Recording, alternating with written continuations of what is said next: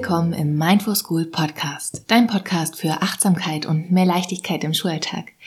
Ich bin Francis und ich freue mich, dass du hier eingeschaltet hast. Heute zu einer Folge, in der ich René Treder zu Gast habe.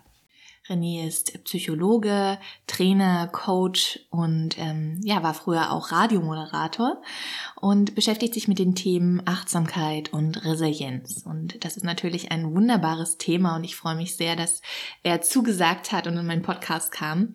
Ähm, es ist eine ganz äh, inspirierende Folge geworden und eine sehr praxisnahe Folge, wie ich finde. René hat sich unglaublich gut auf äh, dieses Thema Schule eingelassen und wir konnten an sehr konkreten Beispielen zeigen, wie Resilienz wirkt, ähm, warum Resilienz so wichtig ist, wie du resilient, deine re eigene Resilienz stärken kannst und wie du die auch in, ähm, in deiner Arbeit mit deinen Kindern und mit Jugendlichen ähm, stärken kannst. Also das fand ich auch nochmal toll. René gibt da ganz viele Tipps und auch eine Übung am Ende, die er teilt. Also hör da wirklich bis zum Ende noch rein, ähm, die ich für meinen Schulalltag auch auf jeden Fall mitnehme und für mein Leben auch mitnehme, für mein für, für meinen Alltag. Also ähm, waren sehr, sehr viele inspirierende Dinge mit dabei. Ich hoffe, auch du nimmst hier äh, wichtige Erkenntnisse mit, ein paar praktische Tipps mit für dich und kannst deine Widerstandskraft somit stärken. Ich wünsche dir ganz viel Spaß beim Reinhören und wie immer freue ich mich natürlich, wenn du meinen Podcast hier und meine Arbeit unterstützt, indem du mir eine 5-Sterne-Rezension oder Bewertung dalässt auf Spotify oder Apple Podcasts und ähm, das damit sozusagen ermöglicht, dass dieser Podcast noch größer wird und noch mehr Lehrkräfte erreichen kann.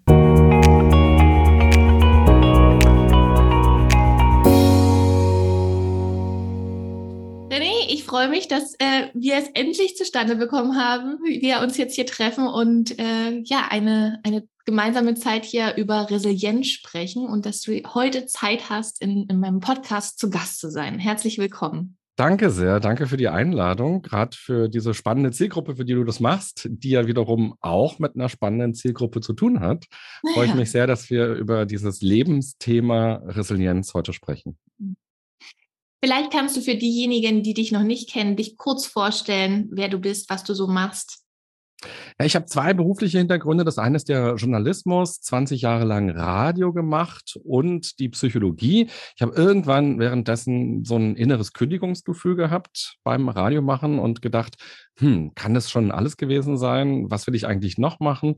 Und dann habe ich mit 30 gekündigt und bin in die Uni gegangen, habe Psychologie studiert, parallel eine Ausbildung gemacht im Bereich Training und Coaching und arbeite jetzt mit Erwachsenen. Ich mache Workshops für Unternehmen, Vorträge in Unternehmen oder Coachings und ich begleite Teams und Unternehmen bei Veränderungsprozessen. Und da geht es zum Beispiel um Resilienz, um Achtsamkeit, um Stressmanagement oder eben auch um Teamentwicklung, Kommunikation und Konflikte. Das sind so meine Themen. Hm, ja, spannend. Ähm, also wenn ich dich so kennengelernt habe, oder du machst ja auch den Seven Mind Podcast, ne? Mhm. Der, vielleicht kennen den einige oder die App. Ähm, da finde ich, bringe ich dich immer viel mit Resilienz in Verbindung. Mhm. Ähm, und mich würde mal interessieren, wie bist du eigentlich zu diesem Thema gekommen? Naja, eigentlich kommen wir im Laufe des Lebens alle mal zu diesem Thema auf indirekte oder direkte Weise, weil wir natürlich mit Krisen zu tun haben. Die Eltern lassen sich scheiden. Wir gucken in den Spiegel und denken, oh je, da wachsen Schamhaare oder Brüste oder was auch immer. Und wir stürzen vielleicht irgendwie auch in eine Krise und äh, ganz viele andere Themen, die so im Laufe des Lebens kommen. Und dann versuchen wir ja irgendwie damit umzugehen. Und das ist ja schon mal so ein erster Versuch, irgendwie resilient zu bleiben und sich nicht runterziehen zu lassen. Aber äh, den Begriff habe ich wahrscheinlich zum ersten Mal erst im Studium gehört. Und da war ich ja nun schon über 30. Und vorher bin ich eigentlich auch immer so mit diesem Gedanken aufgewachsen, naja, man muss da jetzt so durch und das muss man jetzt aushalten und ist halt schwer oder irgendwie so. Und das fand ich ganz interessant und bin diesem Weg weiter gefolgt. Dann erstmal stärker über die Achtsamkeit und über ja, Meditation, Entspannung, zu sich finden, verstehen, wer bin ich, also im wahrsten Sinne des Wortes ein Selbstbewusstsein zu entwickeln. Und dann habe ich aber irgendwann gedacht, okay, Achtsamkeit beantwortet nicht alles, was so das Leben mir bietet und womit ich im Leben zu tun habe und habe mich dann nochmal stärker mit dem Resilienzbegriff auseinandergesetzt. Und dann war ich irgendwann beim Ullstein Verlag eingeladen und sollte einen Mitarbeitervortrag halten und habe denen verschiedenste Themen angeboten und die haben gesagt, Resilienz finden wir interessant. Und dann habe ich da einen Vortrag gehalten und dann haben die danach gesagt, ach, lass uns doch ein Buch gemeinsam machen. Und so bin ich halt immer tiefer auch in dieses Thema reingekommen, weil wenn man dann zwei Jahre so ein Buch plötzlich schreibt, dann ist man natürlich aufgefordert, nochmal so richtig tief reinzugehen in dieses Thema. Und das war für mich dann auch nochmal so eine richtige Lernreise, wo ich ja auch mich selber nochmal kennengelernt habe und auch nochmal gesehen habe, was ist Resilienz und was ist Resilienz auch nicht. Und so kam ich zu diesem Begriff und versuche ihn auch für mich in meinem Leben immer weiter mit Leben zu füllen und lerne da auch immer wieder neu dazu. Was ist denn Resilienz für dich? Vielleicht, wenn du, vielleicht, wenn du das beschreiben würdest als so Wesen oder als Person oder als Figur oder als Symbol oder als etwas, welche Eigenschaften hat es? Wie sieht es aus? Was macht es? Als ob wir uns abgesprochen hätten, was wir nicht getan haben.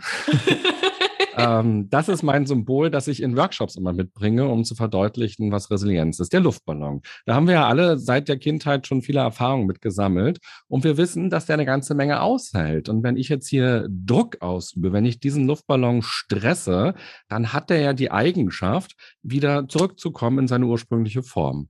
Und dieses Zurückspringen heißt auf Lateinisch resiliere. Und so kommt der Begriff Resilienz zustande.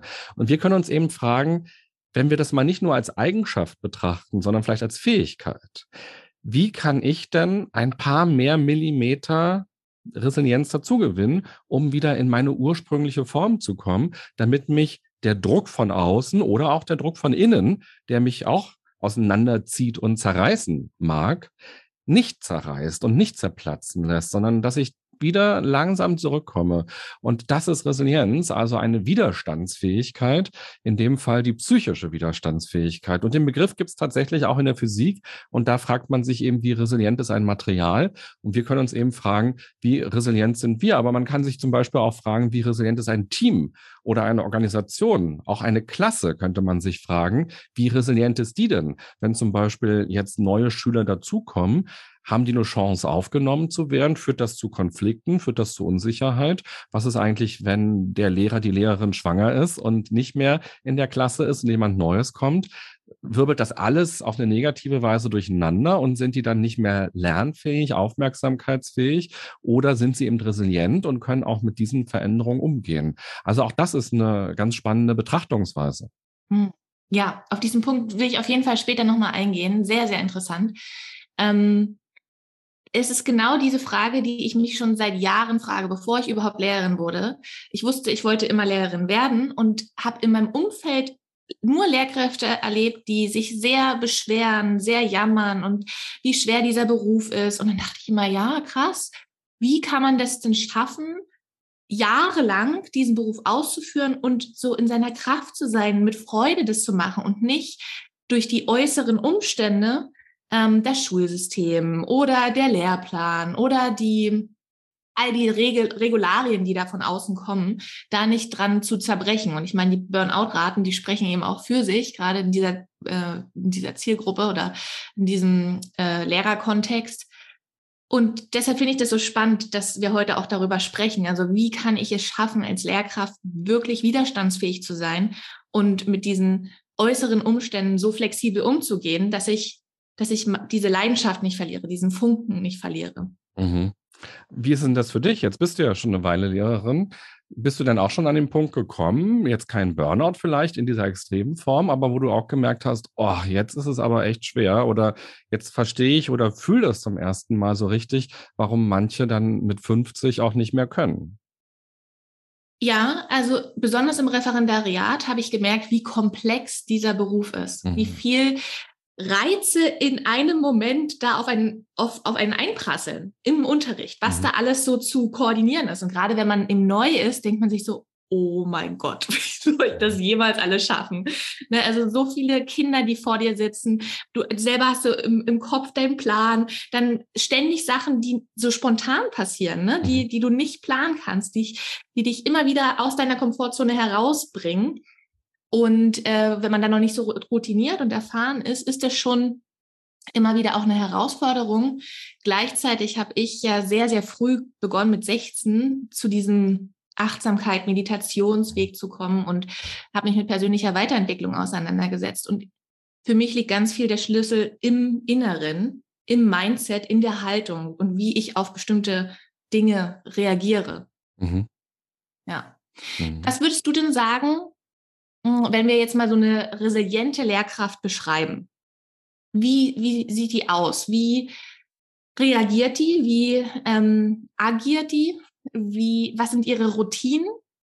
Vielleicht können wir mal so ein Idealbild zeichnen. Ja, das ist eine ganz große Frage, weil ja Schule auch immer sehr verschieden ist. Ob ich an einer Grundschule arbeite, ob ich an einer Gesamtschule, ob ich im Gymnasium arbeite und auch da nochmal, habe ich eine 13. Klasse oder habe ich eine siebte Klasse? Das ja. unterscheidet sich ja sehr. Und sind da 30 Leute oder sind da fünf Leute? Also fünf wird man nie haben, aber sind da 25 vielleicht nur. Also das ist ja schon mal sehr verschieden oder auch sogenannte Brennpunktschulen. Ähm, also da gibt es ja wirklich so viele Faktoren, äh, die einen beeinflussen. Ich würde vielleicht die Frage Frage einmal andersrum beantworten wollen. Du hast so schön beschrieben, was so die Schwierigkeiten sind als Lehrerin, als Lehrer. Das Schulsystem an sich vielleicht erst einmal. Ja. Ähm, eben auch an was für einer Schule ist man und so weiter. Und ich würde vielleicht äh, Lehrerinnen, Lehrern, die gerade zuhören, empfehlen, sich mal so ein Mindmap vielleicht zu machen, sich selber so in die Mitte malen und drumherum all die Dinge mal aufmalen, die sie als belastend empfinden. Da können auch die Eltern dazugehören zum Beispiel. Ja, da kann das eigene Mindset, die eigenen Erwartungen dazugehören. Der Schulleiter, die Schulleiterin kann dazugehören. Das Kollegium, die Räumlichkeiten vielleicht, auch die Arbeitsmaterialien, ähm, die vielleicht nicht gut passen. Vielleicht auch, wie der Stundenplan für mich als Lehrerin, Lehrer gestaltet ist. Ähm, bin ich quasi von morgens bis äh, späten Nachmittag da? Wann habe ich eigentlich mal Zeit, um den Unterricht vorzubereiten und so weiter. Und vielleicht auch meine ganz eigene Lebenssituation. Vielleicht lebe ich gerade in Scheidung, vielleicht habe ich gerade irgendwie ein, ein zweijähriges Kind, vielleicht habe ich auch ein Kind, was gerade irgendwie eine chronische Krankheit bekommen hat oder ich muss meine Eltern pflegen, was auch immer. Also sich das einmal aufzuschreiben und sich erst einmal bewusst vielleicht zu machen, was sind denn all diese Quellen, die an mir ziehen und zerren und die meine Energie auch brauchen und sich dann vielleicht umgekehrt eben auch einmal ein Bild zu malen, was mich denn stärkt und was ich sinnvoll finde, wo auch meine persönlichen Stärken sind als Lehrerin, Lehrer, was kann ich besonders gut, ähm, was kann ich auch mit 40 Grad Fieber quasi immer noch gut. Das heißt nicht, dass man mit 40 Grad Fieber in die Schule soll, aber sich einmal diese Frage zu stellen und äh, sich bewusst zu machen, ah ja, wo habe ich eine gute Routine? Ne? Kann ich gut erklären? Kann ich gut visualisieren? Kann ich gute Gruppenarbeiten machen? Kann ich Kids gut motivieren? Was kann ich eigentlich besonders gut? Und eine resiliente ähm, Lehrkraft ist eigentlich ein resilienter Mensch, der eben für sich selber sorgt, der Baustellen, Schwachstellen, Lernfelder für sich selber erkennt, der eben weiß, was er oder sie gut kann, der auf eigene Erfolge schaut, der auch liebevoll mit sich selber umgeht, wenn es mal nicht gut funktioniert hat und eben versucht zu klären, was sind all die Faktoren, die dazu beigetragen haben? Und der eben in dieser Verantwortungsübernahme ist und sich immer wieder fragt, wie kann ich mit diesen Rahmenbedingungen, die da sind, einen guten Unterricht machen, der sinnvoll ist für die Schülerinnen und Schüler und bei dem auch ich selber gesund bleiben kann und nicht eben in eine Krankhaftigkeit reingehe. Und vielleicht holt sich ein äh, resilienter Lehrer, eine resiliente Lehrerin eben auch einen Workshop bei dir zum Beispiel. Du bietest ja sowas an oder Coachings oder auch bei jemand anderem oder für das ganze Team eine Weiterbildung, um eben auch mal die Chance zu haben, über sowas zu reflektieren und selber dazu zu lernen als Mensch und die eigenen Fähigkeiten da auch zu stärken. Also man kann bestimmt diese Frage, die du gestellt hast, auch in, einem, in ein Buch gießen und daraus auch sicherlich ähm, einen spannenden Leitfaden machen. Aber so ganz spontan wäre eigentlich meine Antwort, ein resilienter Lehrer ist ein resilienter Mensch. Ja. Du hattest gerade gesagt, Verantwortung. Ein mhm. Mensch, der, in, der die Verantwortung übernimmt. Und ich erlebe ganz, ganz oft und bekomme so oft Nachrichten, dass von Lehrkräften, die schreiben, ja, das ist ja schön, dein, deine Tipps und Ratschläge, aber ähm, zum Beispiel beim Thema Abgrenzen, Nein sagen. Da kommen die krassesten Stories. Letztens hat mir eine Lehrkraft geschrieben, sie hat Nein gesagt zu etwas, ähm, was am Nachmittag stattfand, irgendwie so eine Veranstaltung, wo sie gesagt hat, sie kann nicht bis 17 Uhr bleiben, sie hat Kinder, sie bleibt bis 16 Uhr. Und tatsächlich kam dann eine Abmahnung, eine Drohung der Abmahnung, dienstliche Abmahnung. Oder ähm, es sind ganz viele, die sagen, ja, aber meine Schulleitung lässt es nicht zu. Was ist da deine, deine Antwort darauf? Wie, wie kann man damit umgehen? Also, äh, ich habe mal was mitgebracht hier drin. Und zwar sind das die Resilienzbausteine, die ich in Workshops immer dabei habe. Und weil ich gestern noch einen Workshop hatte und gestern Abend erst zurückgekommen bin, sind sie noch hier eingepackt in meinem Beutel. Und hier schreibe ich diese acht Punkte rauf, die aus meiner Sicht einen stärkenden Menschen ausmachen und dann eben auch einen stärkenden Lehrer, eine stärkende Lehrerin ausmachen. Und der Resilienzbaustein, den ich immer als erstes vorstelle, weiß nicht, ob es jetzt spiegelverkehrt ist, nein, ich sehe es zumindest richtig, ja. ist die Verantwortungsübernahme. Ja? Und das ist aus meiner Sicht der aller, allerwichtigste Baustein, weil das eben das Mindset dafür ist, sich selber als Gestalter oder Gestalterin des eigenen Lebens zu begreifen. Und ja, solche Dinge gibt es, dass im Außen einem viele Steine, keine Bausteine, sondern Steine in den Weg gelegt werden, mit denen man nichts anfangen kann, über die man stolpert, die es schwer machen. Gar keine Frage. Das wollen wir beide sicherlich gar nicht verneinen oder so tun, als wäre die Welt ein Regenbogenort, wo irgendwie alles sein darf. Natürlich nicht. Mein Eindruck ist nur aus den Workshops und Coachings, die ich mache, dass in den seltensten Fällen die Hürden nur im Außen sind, sondern viele Hürden sind bei uns im Innern. Und dass wir selber sagen, ich darf da nicht Nein sagen, was denken die anderen über mich, ich will irgendwie leistungsfähig sein, leistungsstark sein, ähm, ich will die anderen nicht in den Stich lassen und so weiter. Also auch sehr gute Motive, die da drin stecken, aber wir vergessen uns dabei häufig. Und ich erlebe das ganz häufig auch eben in Workshops, dass Leute sagen, ja, deine Tipps sind ja gut und schön, aber bei uns auf Arbeit können wir keine Pause machen, weil wer ist dann am Telefon, ja? Oder ich arbeite gerade mit einer Klinik ähm, in Berlin zusammen. Da höre ich dann auch eben sowas, naja, aber wenn ich jetzt von der Station gehe und eben nicht äh, bei uns am Rechner schnell Mittag esse, ja, wer passt denn dann auf die Patientinnen oder Patienten auf? So. Und dann stellt sich aber meistens im Laufe der Workshops raus, dass es heißt, naja, aber da gab es doch mal die Arbeitsanweisung, dass wir dann den Doktor anrufen müssen und der in der halben Stunde hier auf Station sitzt ja, aber den können wir doch nicht anrufen. Äh, der hat doch auch so viel zu tun und so. Und dann stellt sich raus, aha, okay, also nein, es gibt Regelungen häufig und man selber überschreitet die eigenen Grenzen. Und Verantwortungsübernahme heißt eben erst einmal zu spüren, wo blockiere ich mich und erstmal diese Hürden aus dem Weg zu räumen. Da haben wir schon Arbeit genug. Und dann können wir uns als nächstes auch noch mit den Hürden im Außen befassen. Und wenn die Schulleitung, ich kenne jetzt das Beispiel nur durch deine Erzählung gerade, aber eben mit einer Abmahnung droht, dann ist das vielleicht auch nicht der richtige Ort, wo man arbeiten möchte in letzter Konsequenz. Ja, dann heißt es vielleicht auch für den Gesundheitsschutz. Das ist ja nun mal das, was wir als großen Wert in unserem Leben haben und bewahren müssen, für den Gesundheitsschutz dann vielleicht auch die Schule zu wechseln. Oder Schule ist ja auch ein sehr hierarchischer Ort, also ist ja auch äh, Beamtentum und so weiter. Das heißt, dann soll er erstmal kommen mit einer Abmahnung und mal gucken, ob er damit überhaupt durchkommt oder ob man nicht dann auch wieder Disziplin disziplinarischen Maßnahmen einleiten kann oder Betriebsrat oder was auch immer es so geben mag. Ich bin jetzt kein Experte für Schule, aber sozusagen auch nicht direkt einzuknicken, sondern zu sagen, okay, aber den Kampf, den fechte ich aus, weil es geht um mich am Ende, ja. Also das wäre dann eben auch nochmal so eine Überlegung. Aber ich glaube, wir haben schon echt viel zu tun, wenn wir uns erstmal mit unserem Mindset und mit dem auseinandersetzen, wo wir uns das Leben selber schon schwer machen. Ja, ja, genau.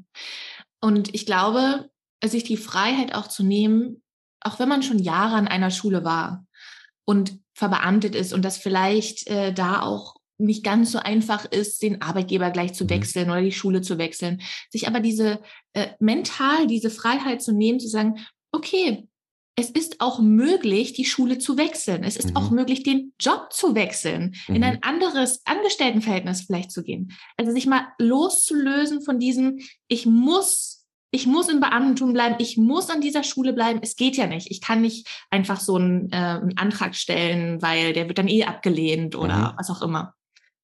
Also ja, das System Schule und Beamtentum ist noch sehr, sehr starr und ähm, hat auch noch sehr, also ist nicht sehr flexibel.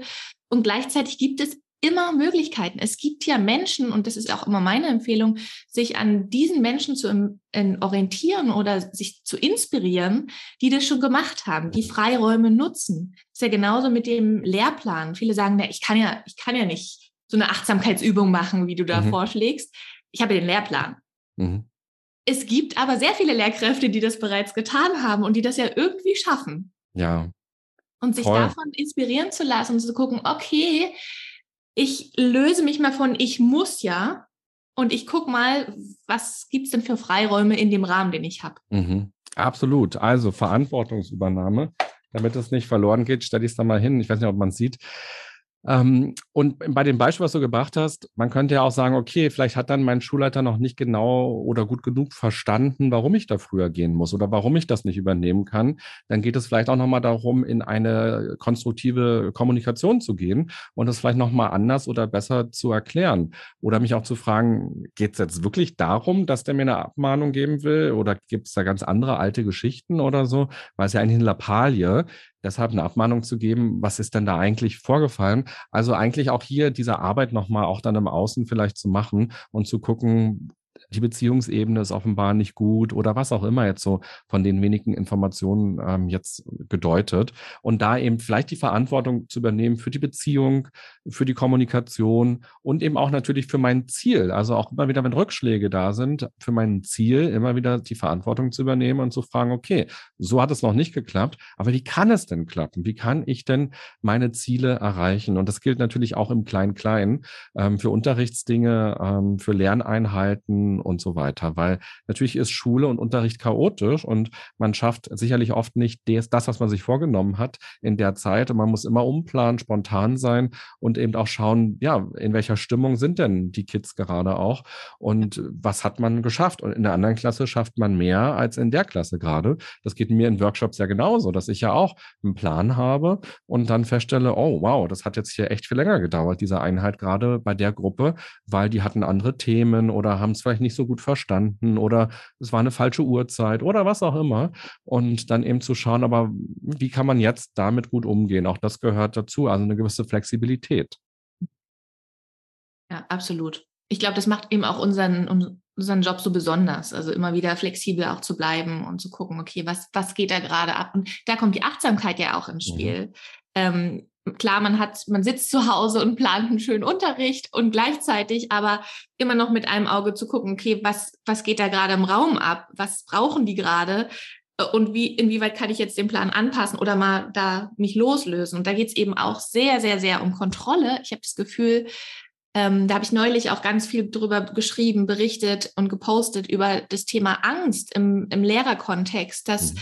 ähm, es hatte nämlich so ein Lehrerportal meine Umfrage gemacht. Also Studien sind da sehr schwierig, weil sich da niemand so richtig tatsächlich positioniert und äußert. Aber die Dunkelziffer ähm, an, an Lehrkräften, die mit Angst in ihren Schulalltag gehen, ist sehr, sehr groß.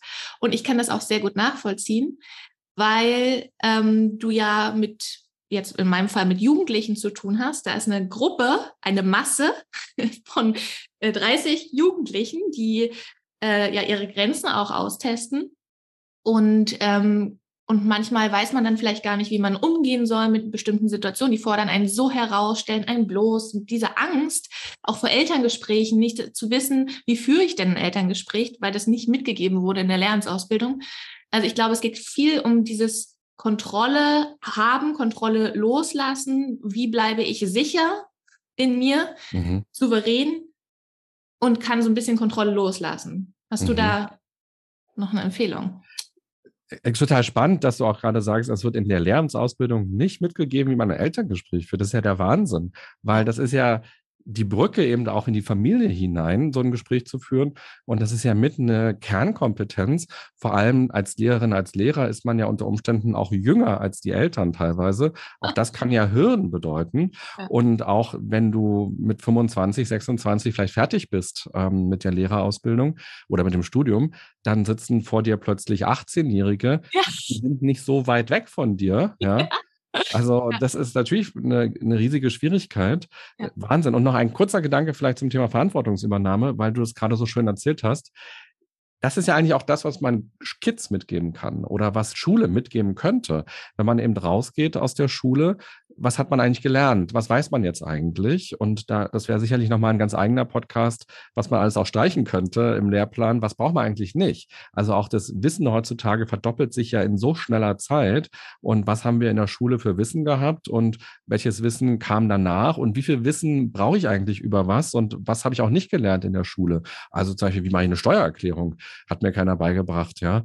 Ähm, oder diese ganzen sogenannten Soft Skills, Kommunikation, Konflikte, Kompromisse finden, ähm, Selbstbewusstsein finden, ähm, Umgang mit Stress. Meine ja. Güte, das hat uns keiner, also mir hat keiner in der Schule beigebracht, wie man mit Stress umgeht. Und deshalb fand ich auch nochmal so schön, dass du gesagt hast, Entspannungstechniken machst du. Ähm, nun kannst du das vielleicht auch im Ethikunterricht, den du hast, gut einbauen. Ähm, in der Fremdsprache kannst du ja gleich mal erzählen, wie du es da, da machst du es auch. Okay, prima. Ja. Weil und das werde ich vielleicht auch jedem empfehlen, wenn man sagt, na gut, ich unterrichte Mathe, so, was soll ich denn da zur Entspannungstechnik machen? Aber warum denn nicht? Also wenn es doch darum geht, Kinder zu befähigen, etwas zu lernen und zu sagen, man muss sie erstmal in eine Lernstimmung vielleicht auch bringen. Die waren gerade beim Sport oder was auch immer und sind total aufgewühlt und erstmal runterzukommen, bevor man sich damit auseinandersetzt. Und dann kann man ja meinetwegen auch noch eine Atemtechnik machen, wo man zählt oder was auch immer. Und dann hat man auch noch irgendwie eine mathematische Komponente eingebracht. Aber man kann es auch ganz ohne das machen oder eben auch, ich habe gesehen, du hast eine Podcast-Folge vor kurzem gemacht zum Thema Vorbereiten auf Prüfungen.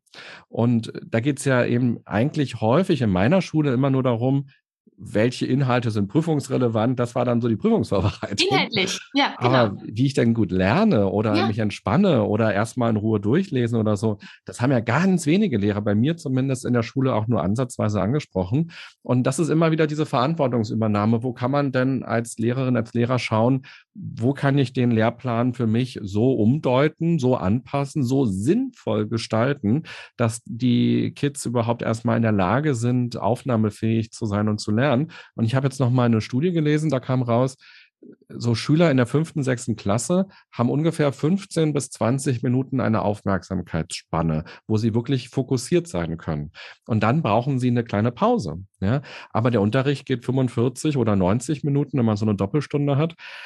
Und da sind 15, 20 Minuten sehr schnell vorbei und dann stellt man vielleicht auch fest als Lehrerin, als Lehrer, jetzt sind sie nicht mehr konzentriert, jetzt muss man das irgendwie durchpeitschen oder laut werden, jetzt fangen sie an zu quatschen. Das sind ja alles so Symptome dafür, dass sie gerade nicht mehr aufnahmefähig sind. Und jetzt wäre eben eine super Sache, dadurch mit einer Achtsamkeitsübung oder mit was anderem, mit einem Aufstehen oder was auch immer, da darf man ja gerne kreativ sein, da bietest du ja auch viele Ideen bei dir um eine kleine Pause hinzubekommen, ohne dass es die Schulpause ist, die ja vielleicht auch nicht erholsam ist, sondern die auch genau.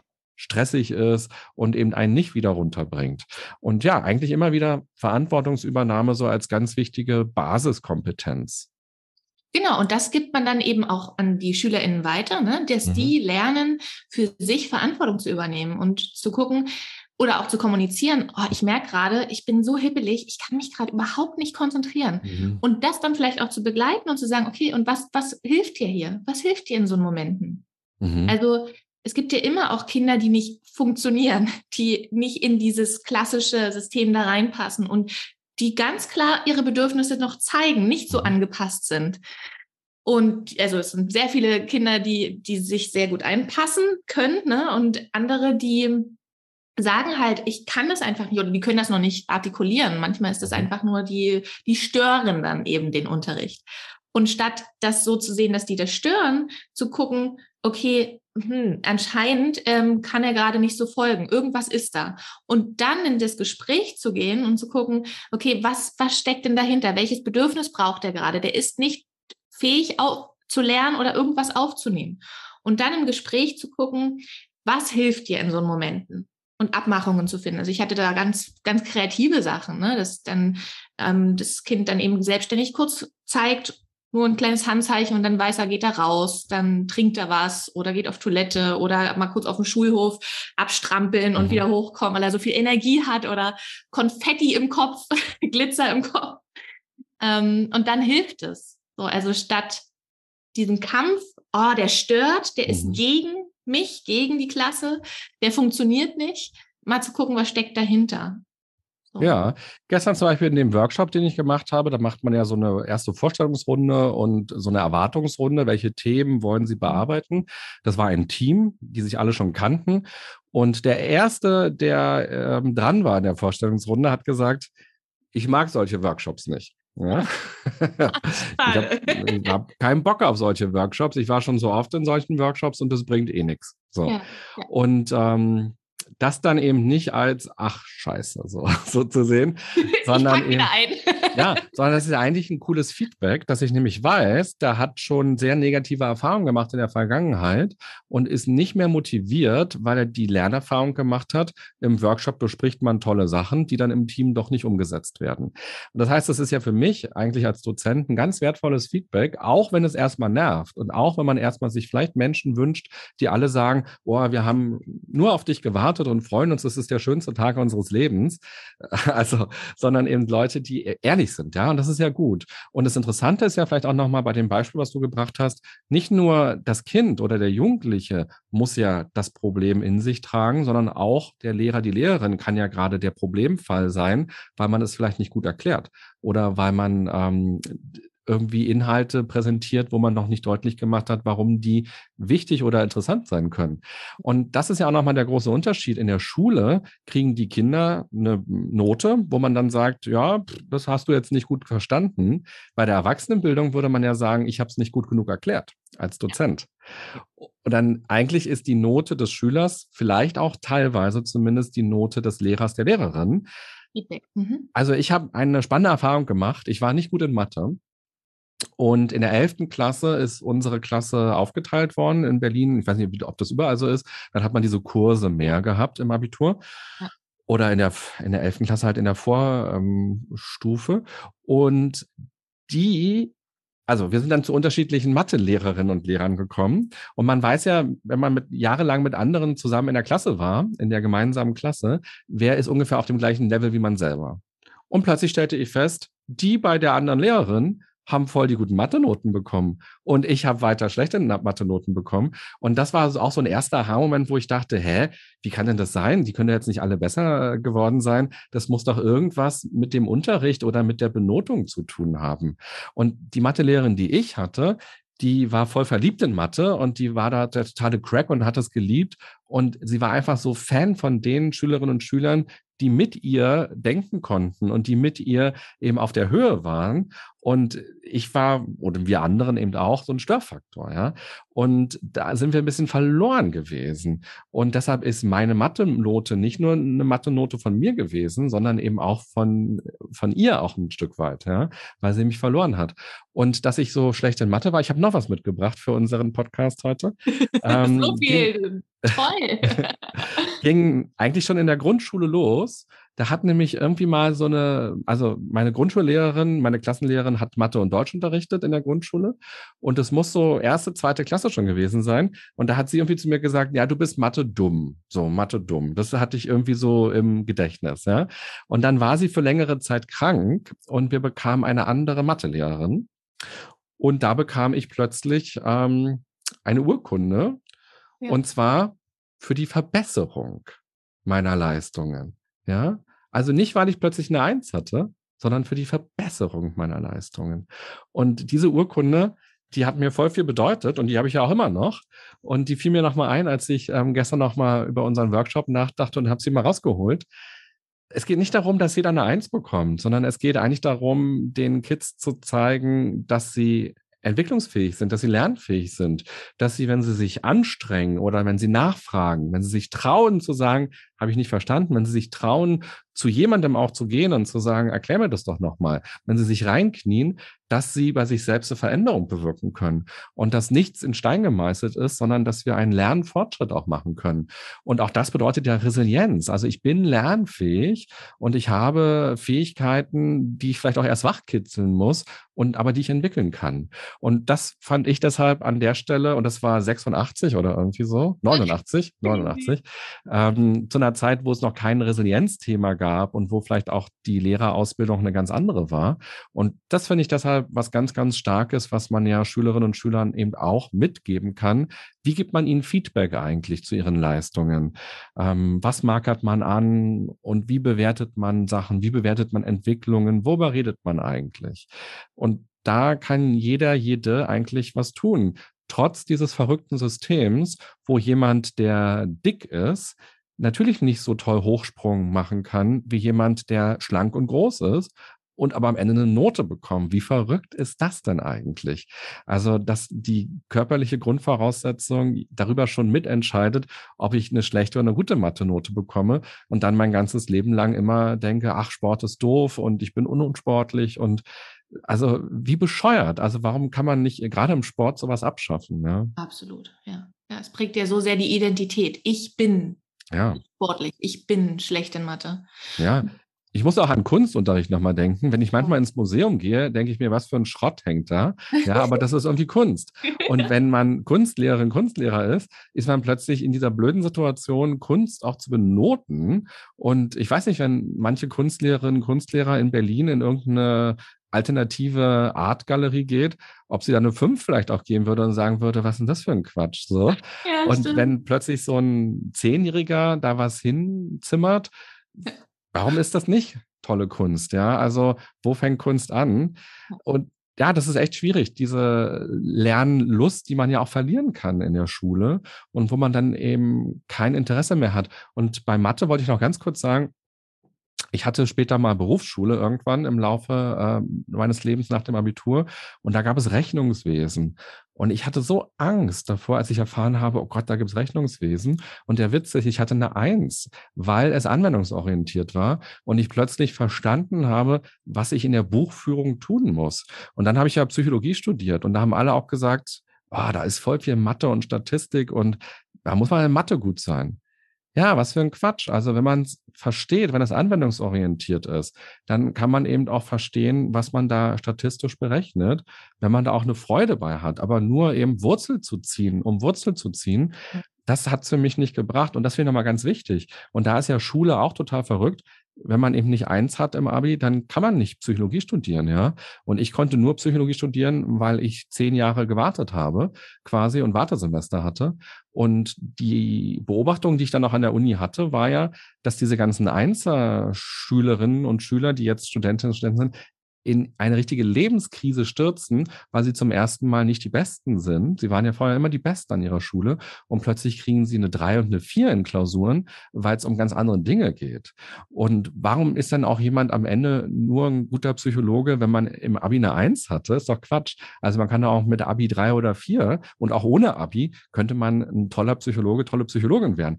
Also wie verrückt unser ähm, System ja ist. Und da würde ich mir natürlich wünschen, dass Lehrerinnen und Lehrer den Kids irgendwie helfen, gut, gesund durch dieses System zu kommen, so dass sie gestärkt fürs Leben ja am Ende sind.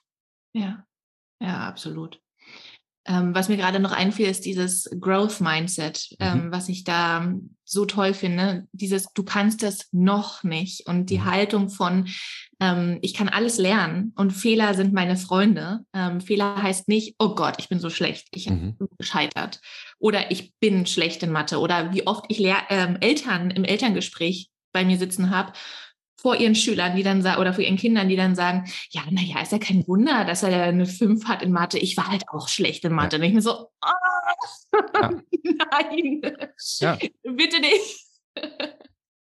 Und, Und, was machst du dann in der Situation? Also dann musst du ja eigentlich auch mit den Eltern so ein bisschen Coaching machen, oder? Ja, na klar, genau. Mhm. Also ich kläre dann auf, ne, dass das äh, beides zwei verschiedene Schuhe sind, äh, das nicht vererbt äh, sein kann ja. und man alles lernen kann, wenn man das möchte. Ne? Mhm. Es geht um die Anstrengung und ja, man bringt bestimmte Talente mit und Stärken mit. Und gleichzeitig heißt es aber nicht, äh, ich bin schlecht in Mathe, weil meine Mutter schlecht in Mathe war. Mhm ich kann das lernen, wenn ich das möchte. Und besonders bei diesem Mathe-Thema finde ich sehr faszinierend, wie viele Glaubenssätze Menschen, erwachsene Menschen mhm. haben. Ne? Die richtige Ängste, Ängste, Traumata, die sich da entwickelt haben. Ähm, also ja, total abgefahren. Da würde ich vielleicht an der Stelle gerne einen anderen Baustein noch mit einbringen, ja. und zwar den Baustein der Selbstwirksamkeit. Selbstwirksamkeit bedeutet ja, dass ich ein Vertrauen habe, aus mir selbst heraus wirksam sein zu können und etwas gestalten zu können. Und da gehört dieses Growth Mindset, also dieses Lernwachstums-Mindset mit hinein, dass ich also sage, okay, ich bin als Mensch lernfähig und ich brauche nur eben Zeit, Geduld, Lehrer, Lehrerin, Tutor, was auch immer, ähm, um mich damit befassen zu können. Und wir wissen aus der Forschung, dass Menschen, die hoch selbstwirksam sind, früher anfangen und länger am Ball bleiben, um Herausforderungen zu meistern. Das heißt, diese Selbstwirksamkeit kann uns so stärken im Leben, mit Hürden, mit Hindernissen, mit Krisen umzugehen. Und das kann man eben im Kleinen lernen durch aha, Mensch, jetzt habe ich verstanden, wie man Pyramiden berechnet oder was auch immer. Jetzt habe ich verstanden, wie was ist. Und wegzukommen von diesem Auswendiglernen und nur vorplappern und so weiter, sondern wirklich, was ist mein Skill, dieses Vertrauen, diese Beschäftigung, diese Geduld, den Fokus vielleicht auch, auch um Hilfe zu bitten, all diese Sachen, um eben diese Selbstwirksamkeit zu haben und dadurch eben auch gestärktes Leben gehen zu können. Und das Verrückte ist ja vielleicht, wenn ich das noch so kurz erwähnen darf, die Schülerinnen und Schüler, die da sitzen, diese Menschen, die da sitzen, die haben vielleicht ganz andere Sorgen und Probleme gerade. Die erleben zu Hause möglicherweise sexualisierte Gewalt seit vielen Jahren. Die erleben vielleicht, dass die Mutter um 15 Uhr besoffen zu Hause auf der Couch liegt, wenn die nach Hause kommen. Die haben vielleicht gerade einen Todesfall in der Familie oder der Bruder, die Schwester hat eine Behinderung und braucht einfach viel mehr Aufmerksamkeit. Die Eltern streiten sich, knallen Türen, sind vielleicht arbeitslos gerade, sind selber in der Krise, haben selber vielleicht mit einer Depression zu kämpfen ähm, sind im Scheidungsprozess und man äh, wird hin und her gezogen zwischen zwei Familien und zwischen zwei neuen Wohnorten. Und dann soll man da sitzen und 45 Minuten sich anhören, was der Satz des Pythagoras ist. So, warum? Oder ich werde vielleicht gemobbt von anderen. Ähm, oder wir sind arm und ich kann nicht mit ins Kino gehen oder mir nicht diese Nike-Tonschuhe leisten. Ja? Ähm, oder ich bin unglücklich verliebt oder was auch immer. Und das sind gerade die Entwicklungsthemen, die ich als Mensch habe, wo ich als als Mensch lernen muss, damit umzugehen. Denn wir wissen eben auch, die größte Gefahr, eine psychische Krankheit zu bekommen, ist im Kindes- und Jugendalter verrückterweise. Nicht mit 30, nicht mit 50, sondern im, als Jugendlicher, weil man da besonders verletzlich ist, weil eben alles sich ändert. Der Körper verändert sich, die Umgebung verändert sich. Der die Kopf. Beziehung, ja, genau. Das ganze Gehirn. Ja, super viel, was sich da in dem ähm, hormonell ja auch verändert und auch ganz viel in Frage zu stellen. Man nimmt sich plötzlich eben nicht nur als jemand da war, der sich bewegt, sondern der irgendwie wirkt und der aussieht und der von anderen äh, gesehen, gemocht, geliebt werden will. Die Bindung zu den Eltern schwankt vielleicht an der Stelle. Auch eine Perspektivlosigkeit, ähm, Zukunftsängste, die auftauchen. Also so viele Entwicklungsthemen, die in der Zeit sind und in dem schlimmsten Fall eben noch nicht viele gute Coping-Strategien, um mit sowas umzugehen, mit Stimmungsschwankungen, mit Zurückweisungen umzugehen und so weiter. Und deshalb ist das so eine verletzliche Zeit. Und auch das könnte ja Schule viel stärker leisten oder könnten Lehrerinnen und Lehrer und viele versuchen es ja auch. Also das ist, glaube ich, nochmal der ganz wichtige Disclaimer, äh, dass es natürlich viele Lehrkräfte gibt, die sich ganz bewusst Gedanken machen und nicht einfach nur einen Lehrplan durchpeitschen. Aber ich würde mir halt so sehr wünschen, dass eben das Thema Resilienz nicht nur im Ethikunterricht vielleicht vorkommt, wenn man Glück hat. Nicht alle haben so einen Unterricht. Ich hatte sowas nicht zum Beispiel, sondern dass irgendwie Lehrerinnen und Lehrer befähigt werden, dafür eben das zu machen. Und das ist dieses Elterngesprächsthema, das muss unbedingt natürlich in den, in den Studienablauf mit rein. Und das Thema Resilienz muss viel stärker mit hinein. Entspannungstechniken, Stress. Man muss sich einfach nur mal angucken, womit habe ich denn als Erwachsener eigentlich zu tun? Und das ist Stress. Das sind Alltagssorgen. Das sind ähm, Arbeitslosigkeit, Geldprobleme. Ähm, das ist ähm, Konflikte, die man auf Arbeit hat. Oder dass man Ideen pitchen muss, dass man frei reden können muss, dass man argumentieren können muss, dass man in Beziehung bleiben muss, auch wenn es mal schwierig ist. Das sind die Themen, die ich später habe. Und natürlich, wenn ich Mathematiker bin oder Physiker oder so, dann habe ich auch noch bestimmte Fachthemen, gar keine Frage. Und es ist auch toll, dass man mal irgendwie gehört hat, äh, was so Elemente sind und, und so weiter. Aber die anderen Sachen fallen einfach ja fast weg aus der Schule, wenn man nicht Glück hat und an Lehrerinnen und Lehrer gerät, die das auch wichtig finden. Und ja, da wäre der Ort, der Entwicklungsort so wichtig, gerade in der heutigen Zeit, wo ja Kind sein, Jugendlicher sein noch was ganz anderes ist als bei mir. Also ich bin jetzt Anfang Mitte 40. Äh, das hat die 89 verraten aus der Grundschule. Ähm, und ich hatte kein Handy, ich hatte keine Nike-Schuhe, das gab es alles irgendwie in meiner Welt damals gar nicht. Und die große Gefahr ist ja heute auch, dass Lehrerinnen und Lehrer so ein ganz anderes Leben haben als die Kinder und Jugendlichen früher, wenn Wetten das lief, dann hat die Lehrerin das geguckt und ich habe das geguckt. Und ja. wir hatten irgendwie den gleichen Horizont so. Wir wussten, Shakira ist da aufgetreten oder so. Ja? Aber heute erzählen die dir von irgendwas, wo du denkst, boah, kenne ich nicht, wo ist das bei TikTok? Und interessiert mich vielleicht auch gar nicht, diese 10 Sekunden Videos. Und man verliert so ein bisschen auch den Bezug dazu.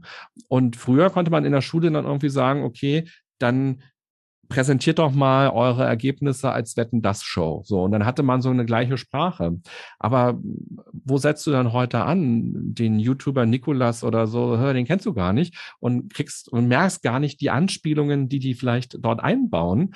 Also die Welten verändern sich ja so stark, diese Bubbles verändern sich so stark und das führt natürlich in der gesamten Gesellschaft zu Distanz, aber natürlich auch im Klassenzimmer zu Distanz als Lehrerin, als Lehrer und als äh, Schülerin, Schüler. Und das ist, glaube ich, eine große Herausforderung auch dann in der heutigen Zeit, diese Bubbles auch wieder zusammenzuführen und eine gemeinsame Sprache zu finden und gemeinsame Motivationen und Interessen auch eben zu erzeugen. Also hoch herausfordernd ist dieser Job, den ihr macht.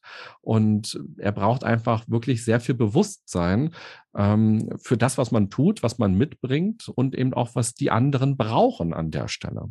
Ja.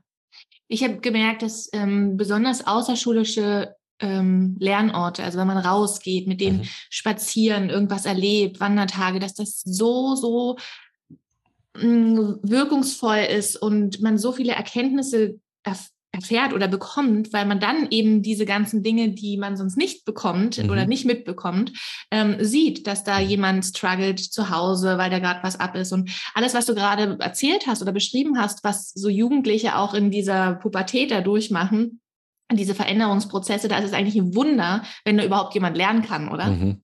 Also das ist ja einfach Wahnsinn, mit was man beschäftigt ist. Und ich habe das auch so oft erfahren, dass so viele Jugendliche so sehr an sich zweifeln, also der Selbstwert so ein großer ist und diese diese Bloßstellung oder diese Angst, ich gehöre nicht mit dazu zu der Klasse oder ich werde ausgelacht mhm. oder ne, also das ist ja so, oh, das ist so ein großer Punkt ähm, und da kann manchmal auch eine, ein unachtsamer Spruch der Lehrkraft mhm. ja sowas auslösen. Die lachen dann vielleicht mit so vor der mhm. Klasse mhm. und denken sich so, oh, warum hat sie das gesagt? Und mhm. das, das ja, das ähm, knabbert so am Selbstzweifel auch.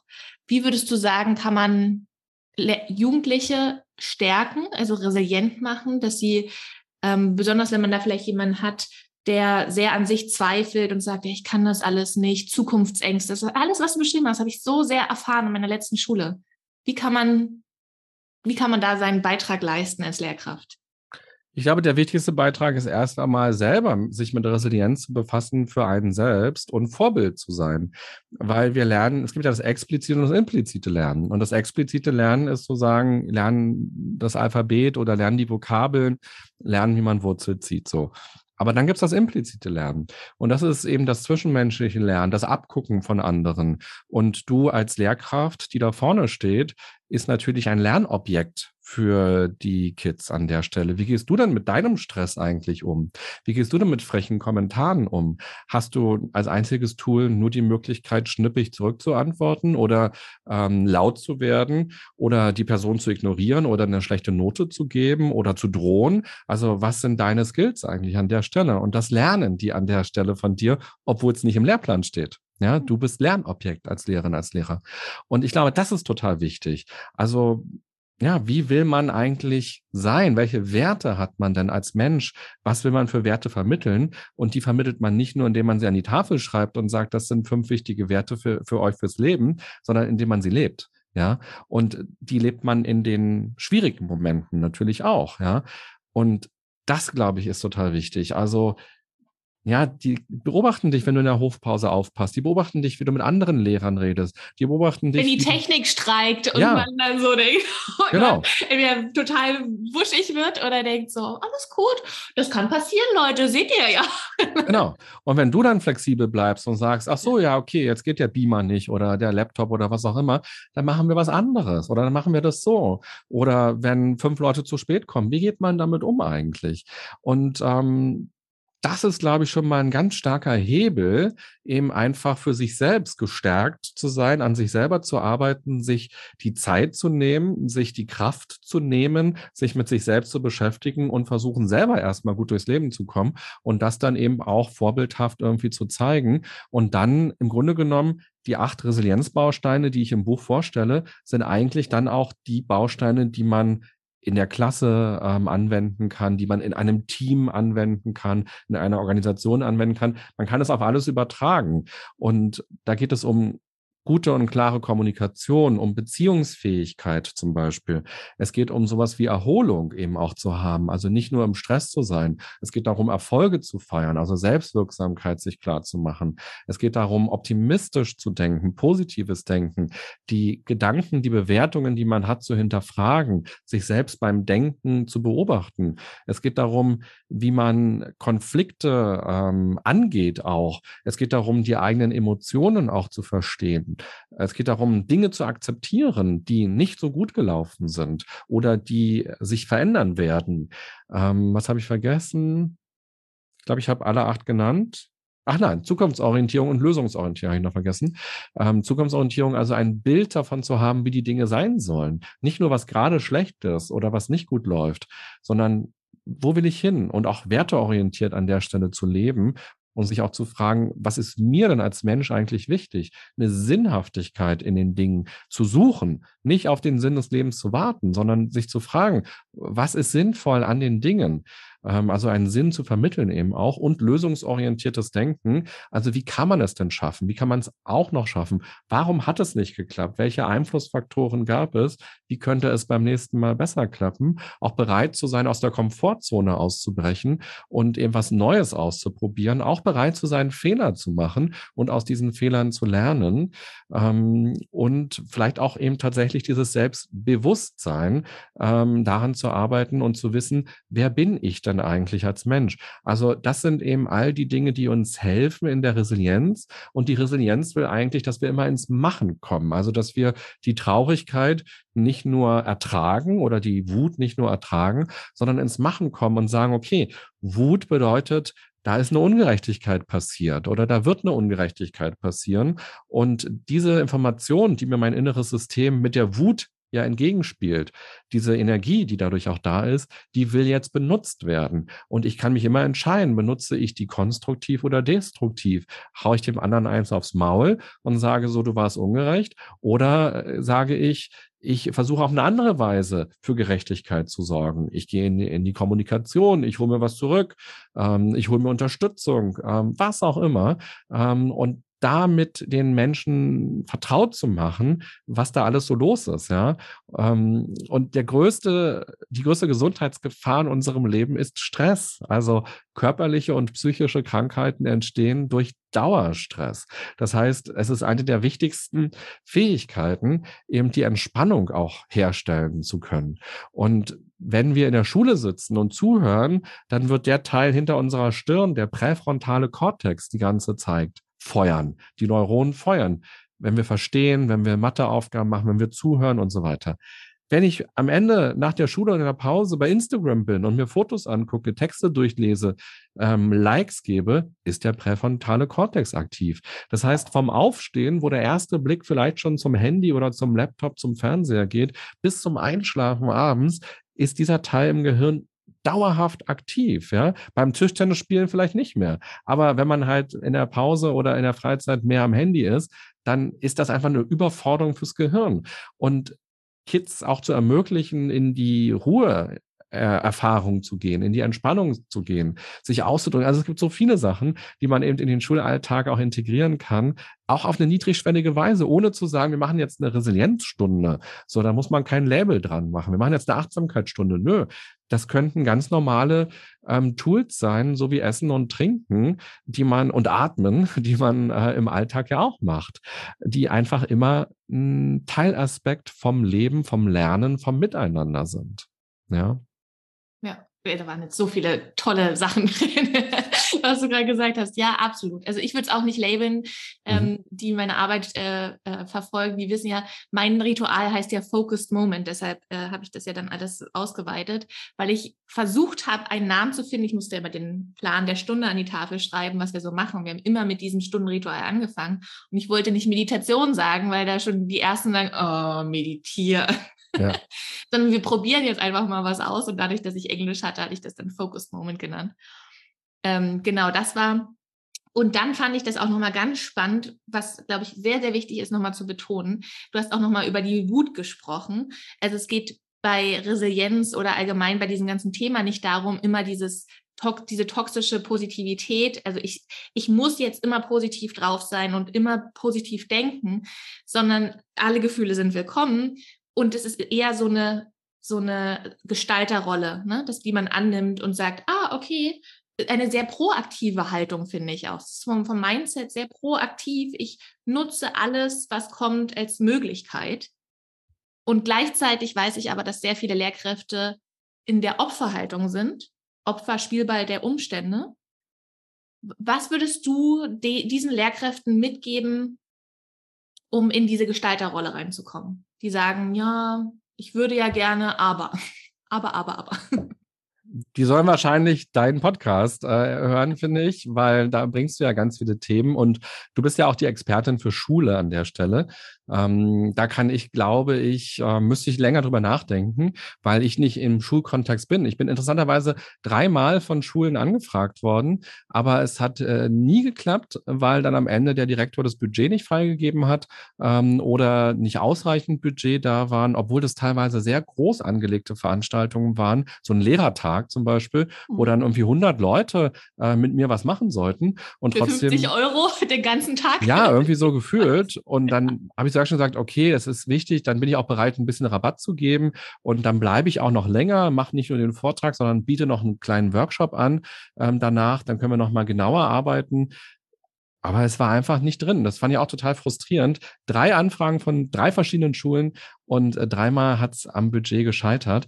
Ähm, so schade, weil das ist ja im Grunde genommen die Grundfertigkeit von Lehrern und Lehrern, nicht das Wissen unbedingt, ähm, weil ich würde vermuten, das könnt ihr euch auch relativ gut für die nächste Stunde so draufziehen und ihr seid irgendwann natürlich auch Wissensexpertinnen, weil ihr ja auch Wiederholungen in gewisser Weise habt.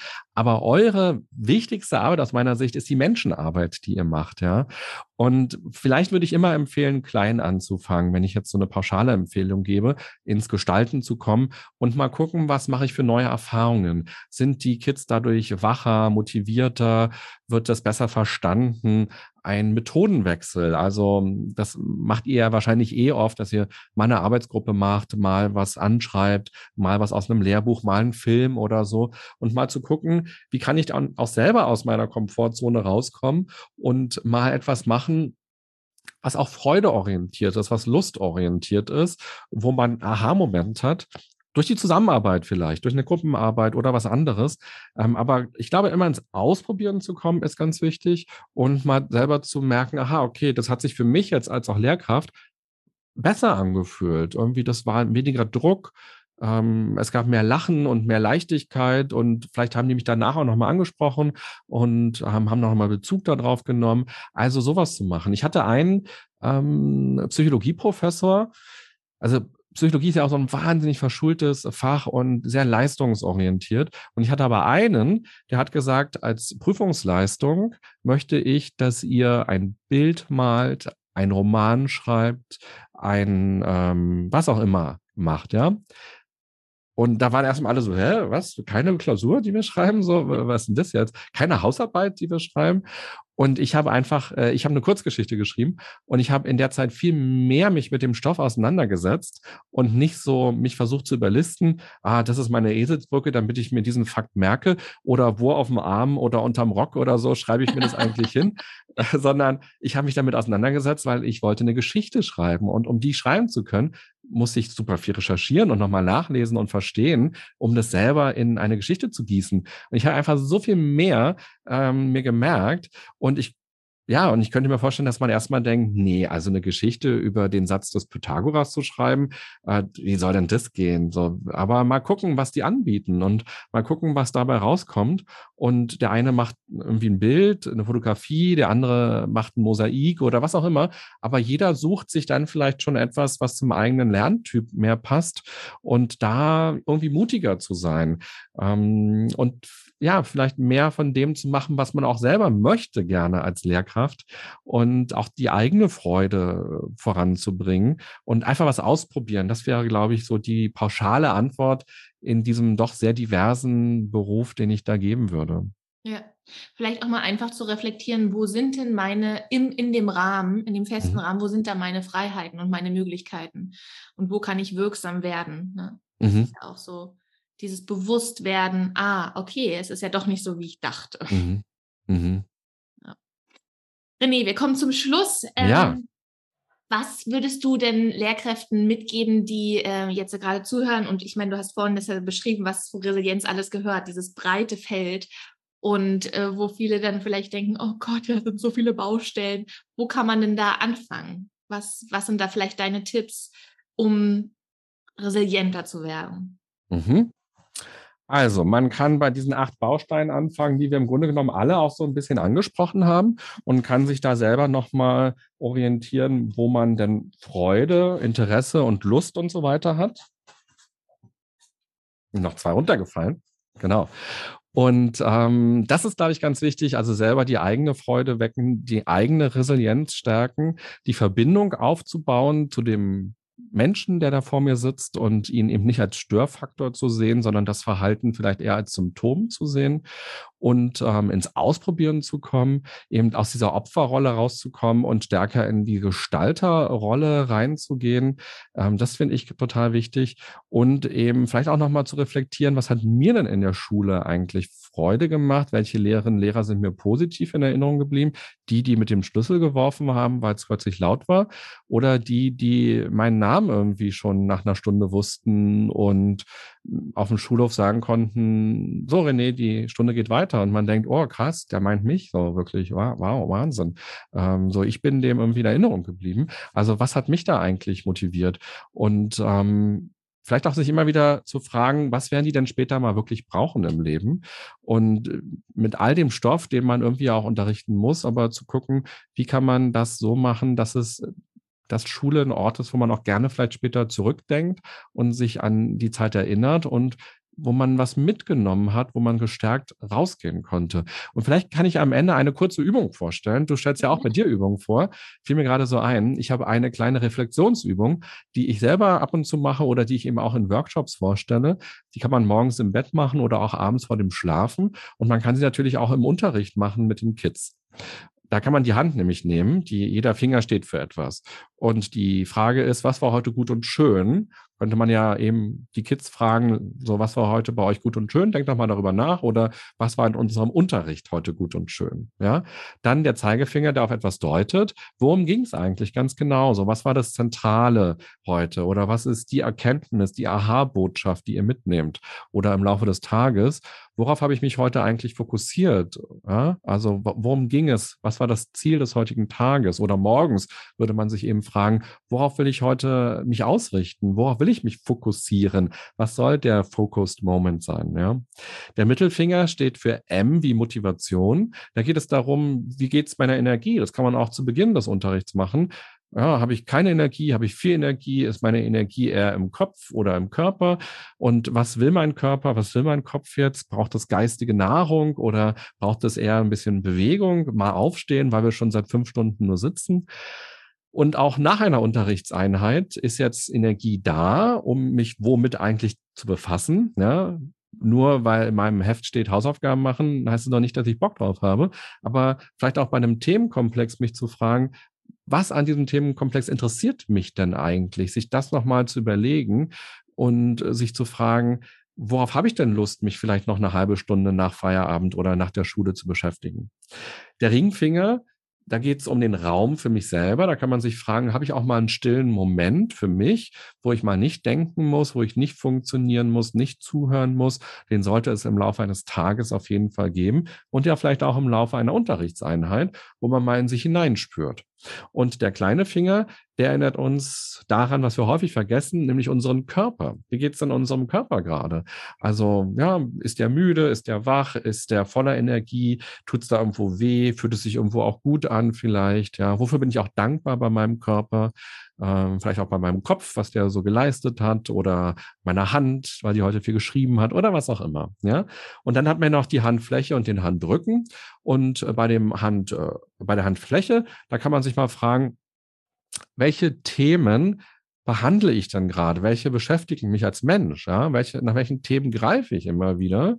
Und welche Themen könnte ich mal auch vielleicht ganz bewusst greifen, die ich mir noch nicht so angeschaut habe, aber die immer irgendwie um mich herum schweben und die mich vielleicht auch belasten?